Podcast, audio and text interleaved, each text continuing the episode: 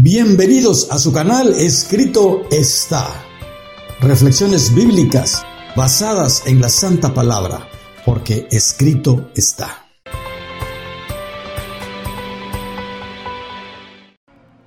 ¿A dónde me iré de tu espíritu? Salmo 139, del 1 al 12. Oh Señor, tú me has examinado y conocido. Tú conoces cuando me siento y cuando me levanto. Desde lejos entiendes mi pensamiento. Mi caminar y mi acostar me has considerado. Todos mis caminos te son conocidos. Pues aún no está la palabra en mi lengua y tú, oh Señor, ya la sabes todo. Detrás y delante me rodeas y sobre mí pones tu mano. Tal conocimiento me es maravilloso, tan alto que no lo puedo alcanzar. ¿A dónde me iré de tu espíritu? ¿A dónde huiré de tu presencia? Si subo los cielos, ahí estás tú. Si en el cielo hago mi casa, ahí tú estás. Si tomo las alas del alba y habito en el extremo del mar, aún ahí me guiará tu mano y me asirá tu diestra.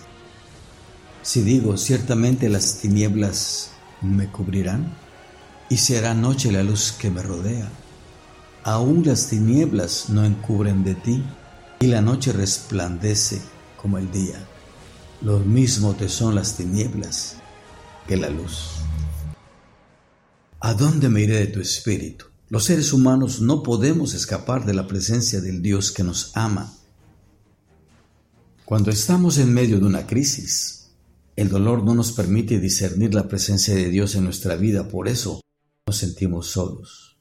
El salmista que entona el Salmo 139 es una persona en crisis es una persona que ha intentado escapar de la realidad y de su dolor.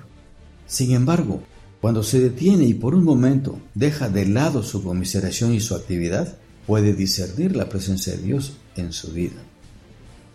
La comprensión del conocimiento de Dios lo lleva a reconocer el alcance de la presencia divina.